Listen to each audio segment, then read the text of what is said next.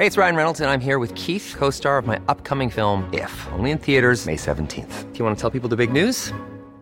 All right, I'll do. Sign up now and you'll get unlimited for $15 a month in six months of Paramount Plus Essential Plan on us. Mintmobile.com slash switch.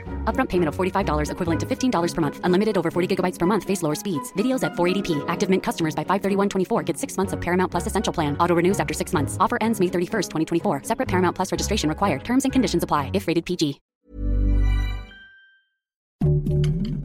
Heraldo Podcast. Un lugar para tus oídos. Noticias del Heraldo de México. El secretario de Salud, Jorge Alcocer, dio a conocer que el presidente Andrés Manuel López Obrador se encuentra en buenas condiciones de salud. Durante la conferencia matutina de este martes, el funcionario aseguró que el mandatario ha mejorado con el paso de los días y sigue en recuperación, pues su estado de salud es bueno. Dos hijos de Joaquín El Chapo Guzmán aparecen en la lista de los 10 criminales más buscados por la Administración de Control de Drogas a nivel mundial. Se trata de Iván Archibaldo Guzmán Salazar, quien aparece en la posición 3 y por primera vez es incluido en la lista y por quien la Agencia Antidrogas de Estados Unidos ofrece 10 millones de pesos de recompensa por su detención y en la novena posición se encuentra Jesús Alfredo Guzmán Salazar desde 2018.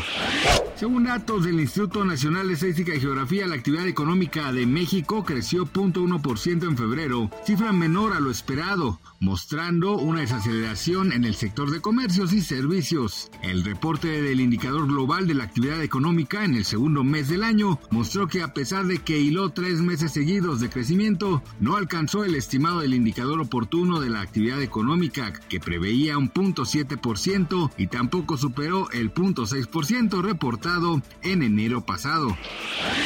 El pasado lunes, una turba de personas golpeó y quemó vivos a 13 presuntos pandilleros en la capital de Haití, lo que causó preocupación y conmoción entre la población. La acción de la multitud evidencia la frustración de la población ante la creciente situación de anarquía y la inseguridad que se vive en Puerto Príncipe desde el asesinato del presidente Jovenel Moïse en julio de 2021.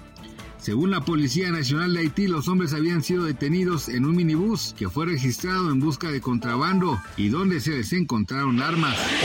Gracias por escucharnos, les informó José Alberto García. Noticias del Heraldo de México.